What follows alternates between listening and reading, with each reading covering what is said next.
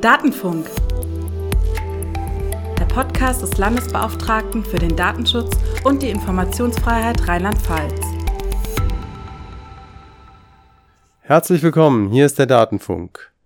Liebe Zuhörerinnen und Zuhörer, mein Name ist Philipp Richter und ich begrüße Sie ganz, ganz herzlich zu einer neuen Folge Datenfunk. Ich freue mich mindestens so sehr wie Sie, denn es ist schon eine Weile her, dass wir eine Datenfunk-Folge aufgenommen haben. Heute ist es wieder soweit, passend oder rechtzeitig zur Weihnachtszeit und wir haben ein Thema und einen Gast, die beide gut dazu passen. Max Heidkemper aus der Verbraucherzentrale Rheinland-Pfalz war nämlich schon in der Weihnachtszeit bei uns. Wir haben uns mal über digitale Weihnachtsgeschenke unterhalten. Max, ich freue mich ganz doll, dass du heute wieder da bist. Herzlich willkommen. Dankeschön. Vielen Dank wieder für die Einladung und ich freue mich natürlich auch sehr, dass ich wieder da sein darf. Ja, Einladung ist fast geschmeichelt, denn das Thema hat der Max mitgebracht. Also er hat mich angesprochen und das mache ich aber sehr gern, denn es geht heute um Spiele-Apps oder Spiele, insbesondere mit der Zielgruppe Kinder auf mobilen Endgeräten. Die wollen wir uns ein bisschen anschauen. Der Schwerpunkt wird heute auf dem Verbraucherschutz liegen, aber ich habe natürlich auch datenschutzmäßig dann ein bisschen drauf geguckt auf die Dinge, die Max mitgebracht hat. Da werden wir also auch zumindest noch kurz drauf schauen. Ja, Max, wollen wir es ähnlich machen wie in der Killerspiele-Debatte und hier rausgehen und sagen, dass der ganze neumodische Schnickschnack ist schlecht für die Jugend? Oder ja, warum willst du den Kindern Spielen verbieten? Unbedingt, das ist doch eine super Idee, um direkt gedisst zu werden. Nein, ähm, ich will überhaupt niemandem das Spielen verbieten. Im Gegenteil, ich spiele ja selber für mein Leben gern, wenn es die Zeit zulässt. Ähm, allerdings größtenteils Computerspiele und heute soll es vor allem um ähm, Smartphone-Spiele gehen, sogenannte Free-to-Play Free-to-Play-Spiele. Ähm, und die sind ähm, sehr schnell und einfach und unkompliziert zu spielen. Das ist auch der äh, besondere Reiz dieser Spiele. Allerdings bieten sie auch gerade für äh, Kinder und Jugendliche ein paar besondere Gefahren. Die sollten Eltern auf dem Schirm haben, weil wenn man die nicht auf dem Schirm hat, im schlimmsten Fall kann es dann wirklich passieren, dass man sich auf einmal mit einer ähm, Kreditkartenabrechnung konfrontiert sieht, wo dann 100, 200 oder teilweise sogar mehrere tausend Euro draufstehen können. Und ähm, vielleicht hat man das eigene Kind auch schon länger nicht mehr gesehen, weil es nicht mehr vom Bildschirm wegkommt. Ähm, all diese Aspekte ähm, sollte man mal gehört haben. Und ich übertreibe hier jetzt natürlich auch bewusst, weil das äh, die Extremfälle sind, die bei uns auftauchen in der Beratung, die sogenannten ähm, ja, Spitzen des Eisberges, aber die Mechanik dahinter, die ist eigentlich immer dieselbe. Und ja, darum geht's heute. Ja, das, das klingt spannend. Wenn, bevor wir auf die Mechanik und wie die Spiele funktionieren eingehen, das finde ich interessant. Kannst du vielleicht nochmal kurz sagen, sind es typische Fälle, die dann bei euch ankommen? Also Eltern, die sagen, wir haben jetzt hier eine 1000 Euro Rechnung, was können wir machen? Können wir uns dagegen wehren oder ja, muss man leider schon sagen. Das sind die, die, die typischen Fälle. Es ist jetzt nicht so, dass wir da jede Woche jemanden auf der Matte hätten bei uns, aber es sind mehrere Fälle im Jahr und ähm, das Problem ist eigentlich immer dasselbe. Die Rechnung ist aufgekommen, die Eltern wissen sich nicht zu helfen und anbieterseitig wird ihnen da auch, also von Seiten der Spielefirmen wird ihnen da auch recht wenig Hilfe ähm, angeboten. Von daher ähm, sind die Leute recht verzweifelt, wenn sie bei uns sind. Ja, ja gut, was sind denn das jetzt für Spiele? Ich bin da noch relativ unbedarft. Ich habe mir zwar am Wochenende auch mal was angeschaut, was du äh, mitgebracht hast, aber also ich bin auch immer Computerspieler gewesen, die letzten Jahre vielleicht nicht mehr so, aber also für mich war dann immer das, äh, das Modell letztendlich, das war halt das Modell, das war nicht nur meins, man kauft ein Spiel, man zahlt einmal dafür Geld. Ja, in meiner Jugend waren die auch noch nicht online, die Spiele, das fing irgendwann erst an. Ich weiß noch, für mich war dann so, ähm, als junger Erwachsener ging es dann los mit solchen Spielen damals wie World of Warcraft, die dann die Monatsabos hatten, ja, wo man dann auch schon so einen Suchtfaktor und sowas gesehen hat, wo es aber noch darum ging, ich will die Leute im Monatsabo halten, ja, da ging es nicht darum, jetzt die Spielzeit pro Tag zu erhöhen oder es war auch nicht wichtig, dass man jeden Tag da ist. Und ja, also es gab auch nichts zu kaufen in den Spielen häufig, zumindest nicht mit echtem Geld. Aber erzähl mal, wie es heute aussieht. Ja, der Markt hat sich leider deutlich gewandelt. Ähm, als die ersten Smartphone-Spiele angefangen haben, war es in der Tat auch noch so. Man hat versucht, diese Spiele gegen einen Einmalpreis ähm, zu vermarkten. Das war mäßig erfolgreich, bis jemand vor einigen Jahren, knapp zehn Jahren ungefähr, auf die äh, Idee gekommen ist, sogenannte Free-to-Play-Spiele auf den Markt zu werfen. Ja, was steckt dahinter? Steckt eigentlich schon im Namen. Das Spiel selber ist erstmal kostenlos, das heißt, ich kann in den App Store gehen, es äh, herunterladen und los spielen, ohne dass ich bisher ein Euro in die Hand genommen habe. Das ist natürlich auch der Grund, warum hier die äh, Zugangshürde so besonders niedrig ist und warum die Verbreitung solcher Spiele ähm, so, so stark funktioniert. Aber man muss sich auch eben immer vor Augen führen, solche Spiele sind natürlich kein Selbstzweck und die Spielefirmen machen das jetzt auch nicht nur, um uns oder den Spielern einen Gefallen zu tun, sondern mit den Spielen soll Geld verdient werden. Und das passiert jetzt folgendermaßen durch sogenannte in-App-Käufe oder auch das Schalten von In-App-Werbung. Das heißt, im Laufe meines Spiels wird mir das Angebot gemacht, hey, möchtest du nicht hier folgenden Gegenstand oder folgenden Vorteil im Spiel haben? Das kannst du entweder bekommen, indem du dir jetzt unseren zweiminütigen Werbeclip anguckst oder indem du jetzt beispielsweise 50 Cent oder 1,50 Euro ausgibst als direkte Transaktion dann bekommst du irgendetwas. Hört sich erst einmal auf dem ersten Moment recht harmlos an. Wenn sie allerdings im Spiel einen besonderen Grund haben, dass sie gerne weiterspielen möchten, dann können sie sich schon sehr dazu gedrängt fühlen. Ich mache jetzt mal ein ganz klassisches Beispiel, was das sein kann. Also wenn Sie zum Beispiel in einem Spiel sehr erfolgreich sind und diese Erfolgssträhne nicht abbrechen lassen wollen, ähm, dann sind sie natürlich besonders bereit, dieses Geld nachzuschießen, weil sie dann diese Erfolgssträhne fortführen können. Bis vielleicht der nächste Misserfolg im Spiel auftritt, dann haben sie wieder die Möglichkeit, Geld nachzuschießen, um wieder weiterspielen zu können. Sie erkennen, hier wird eine Spirale in Gang gesetzt, die man dann eben auch als eine Suchtspirale bezeichnen kann und äh, die dann eben dazu führt, dass Spieler in sehr kurzer Zeit sehr viel Geld ausgeben können. Das ist jetzt nur ein Beispiel dafür, wie eine solche Suchtspirale aussehen kann. Ein anderes klassisches Beispiel ist der Vergleich mit anderen Spielern. Und hier sind wir gerade dann schon in dem Bereich, wo Kinder und Jugendliche einfach besonders getriggert werden, wenn es darum geht, dass sie sich in einem Spiel mit ihren Freunden vergleichen möchten, wenn dieses Spiel eben auch Teil des Alltags der Kinder ist dann ist es auch nicht mehr so leicht, da ohne weiteres herauszukommen, weil man einfach ähm, ja durch seine Altersgenossen ähm, bloßgestellt würde, wenn man das nicht mehr tut. Ja, also vielleicht gehen wir da auf zwei, drei Aspekte nochmal einzeln ein. Also dieses, ähm, gerade viel noch das Stichwort Alltag, das fand ich interessant, weil ich häufig schon Kinder auch im jungen Alter ähm, an der Bushaltestelle stehen sehe und dann irgendwas auf dem, auf dem Smartphone schon am, am Klicken sind, wenn man drauf guckt, sind das in der Regel so sehr einfach gestaltete Spiele. Ja, ich weiß jetzt immer nicht, welche das im Einzelfall sind, aber das ist tatsächlich schon so, dass es auch bei, ich, ich finde, recht jungen Kindern oder zumindest sehr jungen Jugendlichen schon äh, den Alltag schon vor der Schule und so weiter durchzieht, ja. Ähm, ich habe äh, ein Spiel, das du, das du mir genannt hast, äh, das anscheinend sehr verbreitet ist unter Jugendlichen, jungen Kindern, äh, mir auch am Wochenende mal ein bisschen angeguckt und ähm, die Aspekte, die du gerade genannt hast, die sind mir sehr schnell sehr ähm, fast schon gravierend aufgefallen. Ja, also am Anfang konnte man noch weiterspielen, ohne Geld zu bezahlen. Da kriegt man dann irgendwie so Elemente, mit denen man den, den, das, das Weiterspielen bezahlen kann. Und die gab es am Anfang auch noch für Spielfortschritt, für Spielerfolge. Und das hörte mit der Zeit dann auf und dann wurden einem mehr und mehr eben schon, also Kost Pakete davon angeboten, aber für echtes Geld. Und irgendwann ging es nur noch so weiter. Und der andere Aspekt war, dass man tatsächlich fürs Werbung gucken belohnt wird. Ja, es wird einem offensiv angeboten, hier, du kannst den Werbeclip gucken, dann kriegst du den Gegenstand oder dann darfst du noch ein bisschen weiterspielen, ja.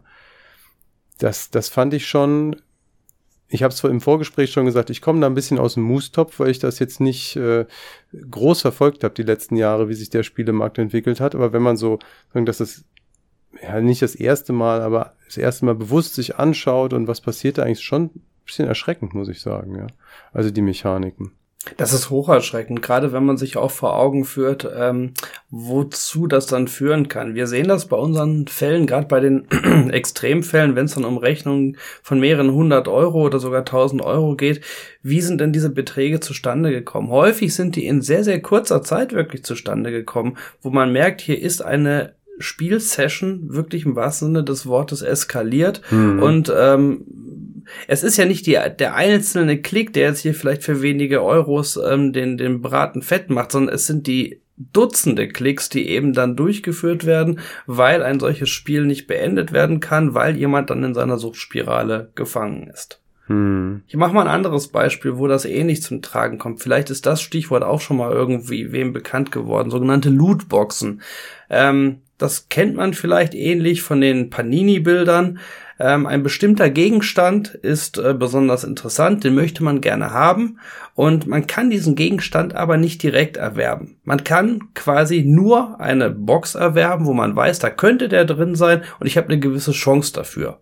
Beispiel Panini-Bilder. Man ja. möchte den besten Stürmer für sein Album haben. Man hat eine gewisse Chance, dass er jetzt in diesem Päckchen drin ist. Hm, hat man kein Glück gehabt, kauft man sich das zweite, das dritte, vielleicht das vierte Päckchen. Irgendwann wird man schon dieses Abziehbild haben.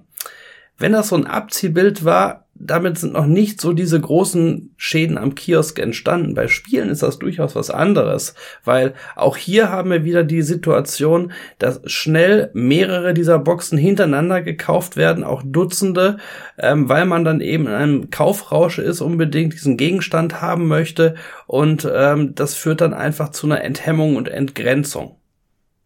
Eigentlich ist das ja komisch, oder? Man müsste doch, man müsste doch denken, da steht jetzt plötzlich, das kostet echtes Geld, das müsste doch eine Hemmschwelle sein. Wieso, wieso, ich sag, ich nenne es jetzt mal so, wieso fällt man darauf rein? Wieso fallen Kinder und Jugendliche vielleicht noch besonders drauf rein? Naja, weil ich diese Hemmschwelle in dem Moment ausschalten kann, wenn ich zum Beispiel verschleier, dass es echtes Geld ist. Und dieser Trick mhm. funktioniert, ähm, indem ich eine Spielwährung einbaue. Beispielsweise Diamanten oder wie man die nennt, ist es eigentlich egal.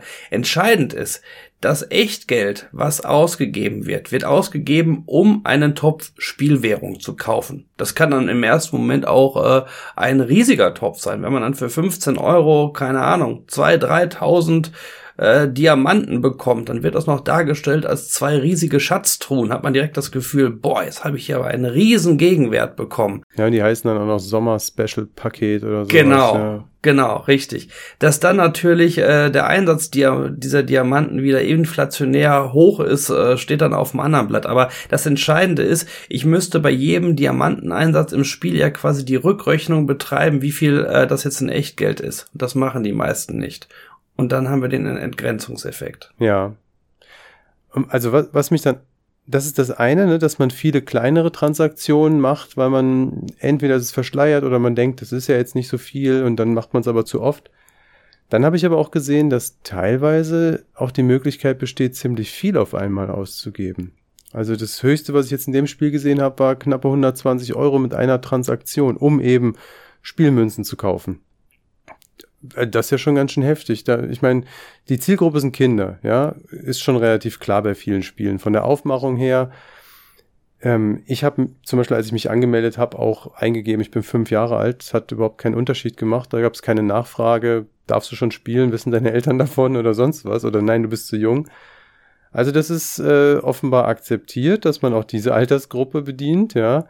Ähm, und dann solche Transaktionen ich meine, wir haben beide Jura studiert, erstes Semester äh, Schuldrecht, glaube ich, war Taschengeldparagraph drin. Ich glaube, 120 Euro waren es nicht, oder? Natürlich sind es das nicht. Und umso erschreckender ist es natürlich dann auch, wenn man versucht, solche Fälle aufzuklären und dann ähm, über kurz oder lang mit der Rechtsabteilung äh, von Spieleanbietern ins Gespräch kommt, wo dann durchaus behauptet wird, das sei doch noch im Taschengeldparagraph-Bereich. Also ja. muss man sich doch eigentlich keine Gedanken machen. Also hier findet einfach ähm, ja kein, kein Kontrollinstrument statt. Das Kontrollinstrument können an der Stelle leider, muss man so hart sagen, wirklich nur die Eltern sein. Ja, also wir haben das jetzt hier so, oder ich habe es so eingeworfen nach dem Motto Taschengeldparagraph, es muss jedem im Begriff sein, muss man manchmal auch ein bisschen erklären, wenn man aus seiner Wolke rausguckt. Ähm, also eigentlich dürfen Kinder für sie rechtlich nachteilige Geschäfte ja nur abschließen mit Zustimmung der Eltern. Und dann gibt's im äh, bürgerlichen Gesetzbuch aber eine sogenannte Ausnahme, ja. Äh, im, im, im Umfang von Taschengeld dürfen Kinder auch mal was selbst kaufen, ohne Zustimmung der Eltern. Und ich weiß nicht, wie es heutzutage ist, aber als ich studiert habe, hat man immer noch so von oh, ich weiß gar nicht mehr was, 10 Mark oder schon 10 Euro gesprochen. Ja, und dann ja, ging es also irgendwann ein bisschen höher, ja. Richtung 30 Euro und so, ja. aber. Ne, aber also bei 120 Euro sind wir jedenfalls eigentlich nicht mehr in dem Bereich, in dem sich Kinder selbst verpflichten können. Aber dann hängen wahrscheinlich auch wieder so Fragen dran, wie jetzt hast du mit dem, mit dem Telefon der Eltern bezahlt, müssen die sich vielleicht das doch wieder zurechnen lassen und so weiter. Also Möglicherweise kann man sowas sogar rückabwickeln, aber dürfte nicht einfach sein. Es ist nicht einfach und vor allem es sind natürlich auch nur diejenigen, die sich dann ähm, sehr ähm, hartnäckig dagegen auch wehren. Ich meine, das ja. muss man auch erst einmal schaffen, wenn man die Rückmeldung vom Spieleranbieter bekommt, wenn sich bitte an die Rechtsabteilung, aber bitte auch nur in Englisch, weil in Deutsch kann da keiner kommunizieren. Da muss man erstmal ankommen, dass man sich dann dagegen wehrt. Ja. Teilweise habe ich bei dem, was du so erzählt hast, mit den Lootboxen und einer Gewinnchance letztendlich und so weiter, klingelt bei mir auch so ein bisschen äh, im Hinterkopf Glücksspiel. Bin ich da auf einem ganz falschen Boot oder geht das schon in die Richtung teilweise? Das geht absolut in die Richtung, weil die Mechanismen, die dabei ähm, ausgenutzt werden, die kennt man aus dem Glücksspielbereich. Die sind auch in Casinos äh, wohl bekannt. Das Entscheidende ist, ähm, rein rechtlich gesehen, und das ist auch etwas, was wir deutlich kritisieren, sind wir hier nicht im Glücksspielbereich. Weil wenn das Glücksspiel wäre, wäre die Entscheidung ja relativ einfach, ob Kinder und Jugendliche das spielen dürfen. Nein, Glücksspiel mm. ist ab 18. Ende Gelände. Aber ähm, bisher ist das eben so, dass in diesem ähm, Medienkonsumbereich man sagt, dass das kein Glücksspiel ist, weil man keinen geldwerten Vorteil hier erhält. Es findet keine Auszahlung statt und man, man hat lediglich das Spiel, was man hat, das Spiel, was man genießt. Andererseits sind es ja Dinge, die man in dem Spiel bekommt, für die man oft auch Geld bezahlen kann. Ne? Ja. Also das mit dem geldwerten Vorteil sehr fraglich. Aber du hast ja gesagt, ihr kritisiert das auch. Ja. Was empfehlt ihr den Eltern? Also, was empfehlt ihr auch den Kindern? Ja, aber ähm, gerade bei jüngeren Kindern geht es ja schon auch meiner Sicht immer so ein bisschen darum, ähm, was, was können die Eltern tun? Medienbildung, das ist eigentlich das Stichwort. Und das ist etwas, wo sich Eltern mit beschäftigen müssen und von Anfang an dabei sein müssen. Also gerade wenn man nun mal auch aus der Generation kommt, man ist nicht automatisch mit dem Smartphone aufgewachsen, man ist später irgendwann eingestiegen. Das heißt, der erste Kontakt mit diesem Medium findet für Kinder auf eine Art und Weise statt, die man selber nicht kennengelernt hat. Das heißt, man muss sich damit auseinandersetzen. Da helfen auch wirklich sehr gut Medienpädagogen, mit denen man sich auch ähm, darüber unterhalten kann, ab welchem Alter ist ein Kind überhaupt in der Lage, damit umzugehen, mit welchen Schritten sollte man dabei vorgehen. Und wenn man sich dann damit beschäftigt, kommt man eigentlich sehr schnell in die Situation, dass man ähm, merkt, okay, man sollte es häppchenweise tun. Was heißt das? Zum Beispiel, dass man ein Smartphone nicht freigeschaltet, am besten noch mit offener Bezahlschnittstelle dem Kind in die Hand drückt. Man sollte gucken, welche Spiele spielt denn mein Kind dabei. Man sollte gucken, dass es nicht ohne weiteres selber ähm, Spiele nachladen kann und vor allem, dass diese In-App-Käufe nicht ohne weiteres freigeschaltet sind. Das sind alles Dinge, die kann man einstellen. Die kann man auch ähm, automatisieren. Also immer mehr setzen sich jetzt auch solche sogenannte ähm, Familienkontrollzentralen durch. Das heißt, man hat dann ein Smartphone zum Beispiel seines Kindes, das hat man eingerichtet und das steuert man über eine solche Familienkontrollzentrale, kann dann eben auch ähm, auf Anfrage entscheiden, darf dieses Spiel gekauft werden, darf dieses Spiel nicht gekauft werden, darf diese Transaktion getätigt werden oder nicht. Ähm, auf diese Art und Weise kann man einfach schon mal verhindern, dass hier solche ähm, Überreaktionen und Kaufrausch-Situationen ähm, entstehen. Oder man kann auch einfach sagen, ähm, du hast ein gewisses Taschengeld, ein gewisses Budget, das kannst du ausgeben, aber wenn es dann ausgegeben ist, dann kannst du auch nichts mehr nachschießen. So, Im Endeffekt so, wie wir das auch analog gelernt haben, mit unserem ersten Geld äh, zu haushalten. Hm. Also ein, ein Tipp, den ich ganz gern so privat immer gebe, ist, liebe Eltern, Max hat es gerade schon eigentlich mitgesagt, die Kinder müssen, wenn sie ein Smartphone haben, nicht das Passwort für den App Store und für die Käufe eben haben. Ja, also für den Account von äh, Apple oder Android. Ja, wenn man den, den Account selbst nur im Griff hat und das Passwort nur selbst hat, dann kriegt man eigentlich alles mit, was darauf passiert. Dann muss das Kind nämlich fragen. Jetzt kann man darüber diskutieren, ob man so streng sein muss und will. Und das ist natürlich nach Altersstufe auch sehr unterschiedlich. Aber gerade wenn man anfängt, wäre das für mich persönlich eher eine, so die Voreinstellung als andersrum. Ne? Das, ähm, ja, und also ich, ich habe jetzt auch am Wochenende, wie gesagt, mal reingeguckt, so ein bisschen mal zu prüfen, was denn da gespielt wird und werden soll, macht ja auch ein bisschen Spaß und man bleibt auch ein bisschen dabei. Ja, also ich war, ich war von dem Spiel zwar sehr enttäuscht und auch sehr erschreckt von den Mechanismen, aber ähm, halt mal wieder eine halbe Stunde gezockt, auch ein bisschen her gewesen. ja. Das stimmt absolut. Ja. Vielleicht noch ein ein wichtiger Hinweis: ähm, Selbst wenn man das Passwort nicht herausgeben möchte, man sollte sich immer darüber im Klaren sein, welche ähm, Anziehung das Passwort für die Kinder hat. Also das ist so schnell im Zweifelsfall auch abgeguckt, das glaubt man gar nicht. Mhm. Also man muss da wirklich auch vorsichtig sein. Ja, nee, das glaube ich sofort. Klar, für die ist das natürlich, äh, die merken, man will ihm was vorenthalten und da gibt es so viel Spannendes. Man muss ja auch sagen, ich will jetzt nicht zu sehr vom Kleinen aufs Große kommen, aber der, meiner Einschätzung nach ist der soziale Druck, ähm, bei diesen Spielen mitzumachen, doch sehr stark. Ja, also der war natürlich bei uns früher auch da. Ja, also wenn ein Freund von mir auf der Schule ein neues Computerspiel hatte, habe ich meinen Eltern auch in den Ohren gelegen, dass ich das haben möchte oder zu Weihnachten dann oder was. Aber gut, das ist immer so subjektive Empfindung und früher war alles besser, ja, aber ich habe das Gefühl, der soziale Druck ist da stark geworden, ja, und ähm, dass, also die Geräte hatten früher auch so eine Anziehungskraft. Wenn, wenn jemand einen neuen Spiele-PC zu Hause hatte, dann ist man da gerne hingegangen, ja. Und jetzt sehe ich eben schon an der Bushaltestelle oder am Schultor, wie die Kinder in Gruppen zusammenstehen und nein, die verkaufen da keine Drogen, sondern einer hat ein Smartphone, ja. Und alle anderen gucken zu. Das ist schon sehr, sehr faszinierend für die Kinder, ja. Also es lohnt sich, sich damit zu beschäftigen und denen nicht einfach so ein Ding in die Hand zu drücken. Das auf jeden Fall. Also das sollte, glaube ich, bei allen neuen Medien die Grundregel sein. Setzen sich einfach mal mit ihrem Kind zusammen, reden auch darüber, was wird gespielt, warum ist das interessant. Ähm, weil diese Offenheit, die man dabei dann auch zeigt, die sorgt eben dann auch dafür, dass Kinder ähm, viel eher bereit sind, auch ähm, sich zu öffnen und auch äh, miteinander Regeln zu verabreden, weil die Schnittstelle und die ähm, die Möglichkeit, Geld auszugeben, zu sperren, ist ja nur eine Sache. Es geht ja weiter. Wie viel wird gespielt? Wann wird gespielt? Ja, das Smartphone klar. ist ja immer dabei. Also das ist ja quasi nur der erste Schritt, wo man sich mit diesem Thema auseinandersetzt. Ja.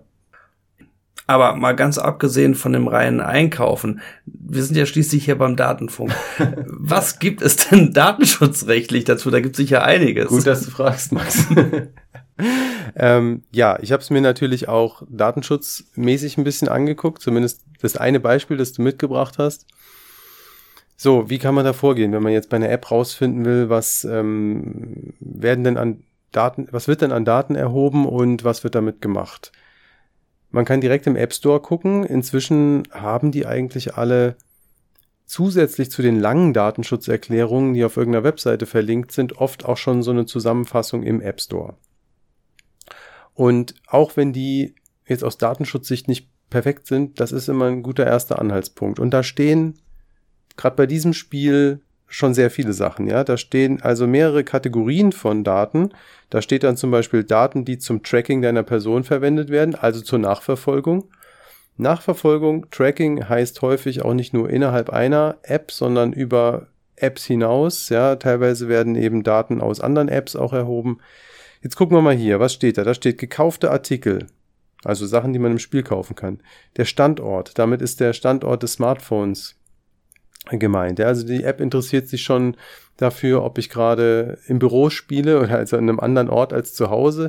Die weiß auch irgendwann dann höchstwahrscheinlich so und so viele Stunden zu der und der Tageszeit bin ich dort und zu einer anderen Tageszeit dort. Die kennt also meinen äh, meinen Ablauf, ja, und die fragt sich vielleicht auch, Jetzt hast du fünf Jahre eingegeben, aber du bist irgendwie von neun bis 17 Uhr äh, an einem anderen Ort. Das klingt eher nach Bürozeiten als äh, nach Kindergarten, ja. Also sie kann schon ganz schön viel wissen. Nutzungsdaten, Diagnose, Kennungen, ja, das wird dann teilweise weiter erklärt. Ist jetzt damit die Kennung innerhalb des Spiels gemeint oder die Kennung von meinem Telefon? Und dann wird hier auch so ein bisschen drüber ähm, aufgeklärt, dass all diese Daten mit Werbepartnern ausgetauscht werden.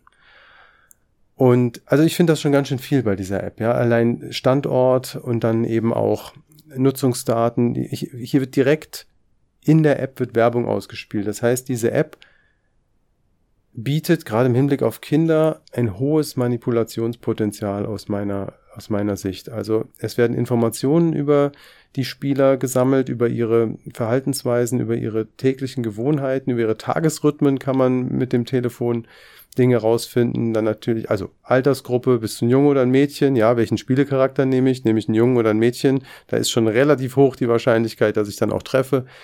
Und so kann man auch die, ähm, ja, also Freundeskreise auch und sowas, ja, die, die dann vielleicht mal zusammenspielen. Und so kann man die Werbung immer zielgerechter machen. Also die, jetzt muss man ja sehen, da ist auch noch Werbung drin, bei der ich dann weitere Apps kaufen kann direkt, also draufklicken kann oder eben auch, äh, was weiß ich, andere digitale Produkte kaufen.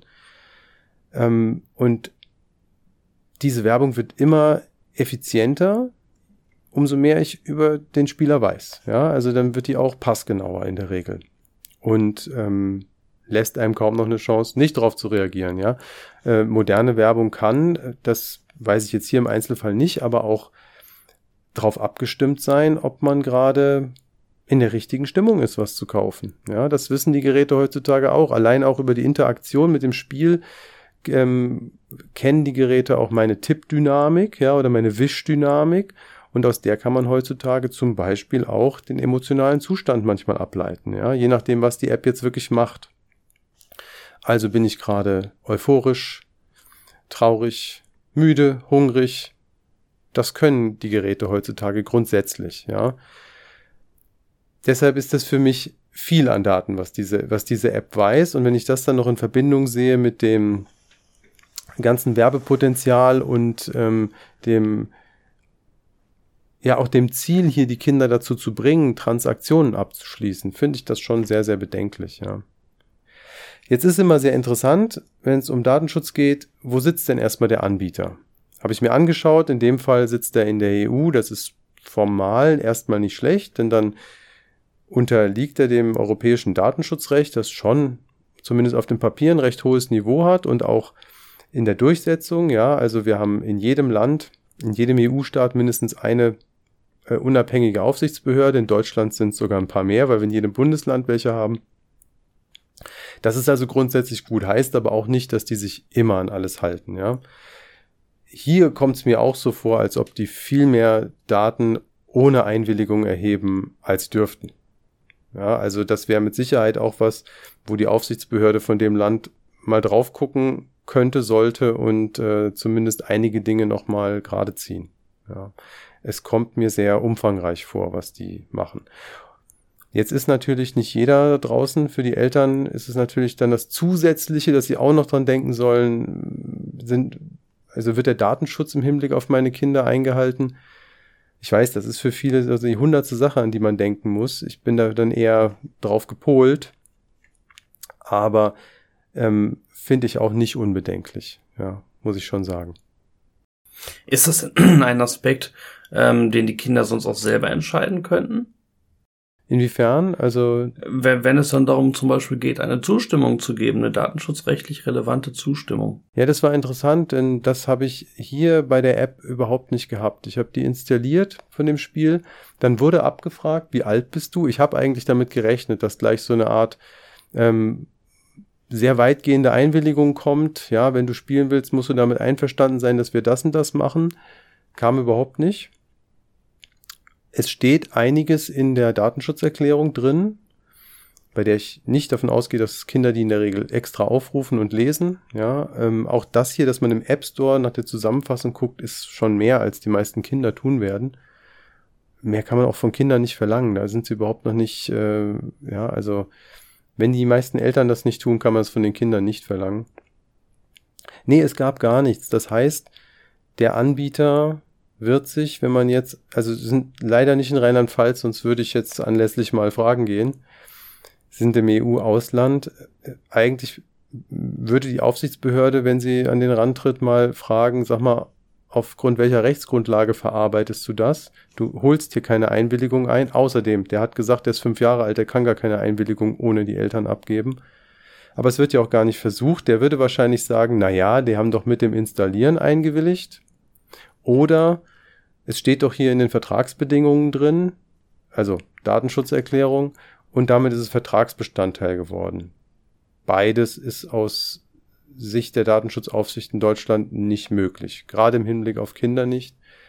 Man müsste hier eigentlich für viele dieser Datenerhebungen, Standort, Nutzungsdatenanalyse, Analyse von Ingame-Käufen, Spielverhalten und so weiter, auf jeden Fall eine Einwilligung einholen und das sehe ich hier nicht, dass das gemacht wird. Also da ist schon einiges auch auf den ersten groben Blick äh, im Argen.